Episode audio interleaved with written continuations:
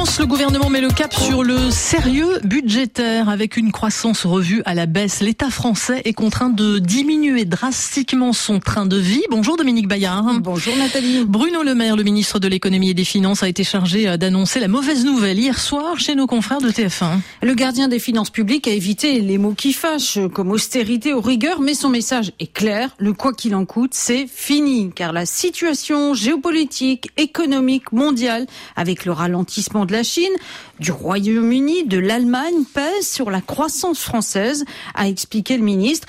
Euh, cette croissance ne sera que de 1% alors que le budget a été conçu sur une hypothèse beaucoup plus optimiste euh, de plus 1,4% de croissance. Or, la croissance, c'est ce qui détermine le montant des rentrées fiscales et donc l'enveloppe disponible pour les dépenses. Comme le gouvernement veut absolument tenir son engagement d'un déficit en dessous des 4,4%, eh bien, il met l'État à la diète. Et en 2024, il va falloir trouver 10 milliards d'euros d'économies. Alors, tous les ministères seront mis à contribution à hauteur de 5 milliards d'euros. Les agences publiques également seront sollicitées. La marge de manœuvre est très faible puisque leurs dépenses totales ne représentent même pas un demi-milliard d'euros. Le gouvernement a donc décidé de sacrifier deux grandes causes. D'abord, le climat, un milliard en moins pour ma prime rénov, la subvention distribuée aux ménages qui investissent pour faire des économies de l'énergie, d'énergie. Et puis ensuite, l'aide au développement, 800 millions d'euros en moins pour ce poste jusqu'à maintenant sanctifié des dépenses publiques. L'autre alternative, car il y en a une, c'est la hausse des impôts. Eh bien, elle est totalement écartée. Le mantra du gouvernement étant que les Français sont déjà trop imposés. Le ministre a réitéré la promesse d'une baisse des impôts dès 2025.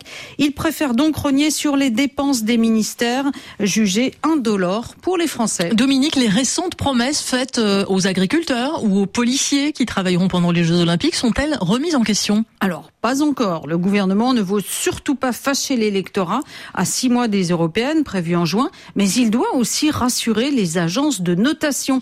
Si les finances publiques sont laissées à la dérive, Moody's puis Standard Poor's pourraient revoir leur évaluation à la baisse au printemps.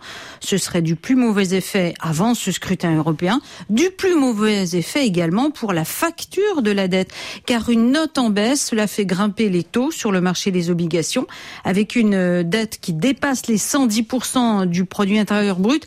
La France fait partie des cinq pays les plus endettés de la zone euro. Bruno Le Maire assume donc son rôle de père la rigueur et se dit prêt à faire voter des mesures d'économie supplémentaires si les coupes annoncées hier sont insuffisantes. Aujourd'hui, l'économie, c'était Dominique Bayard. Merci à vous Dominique, à demain.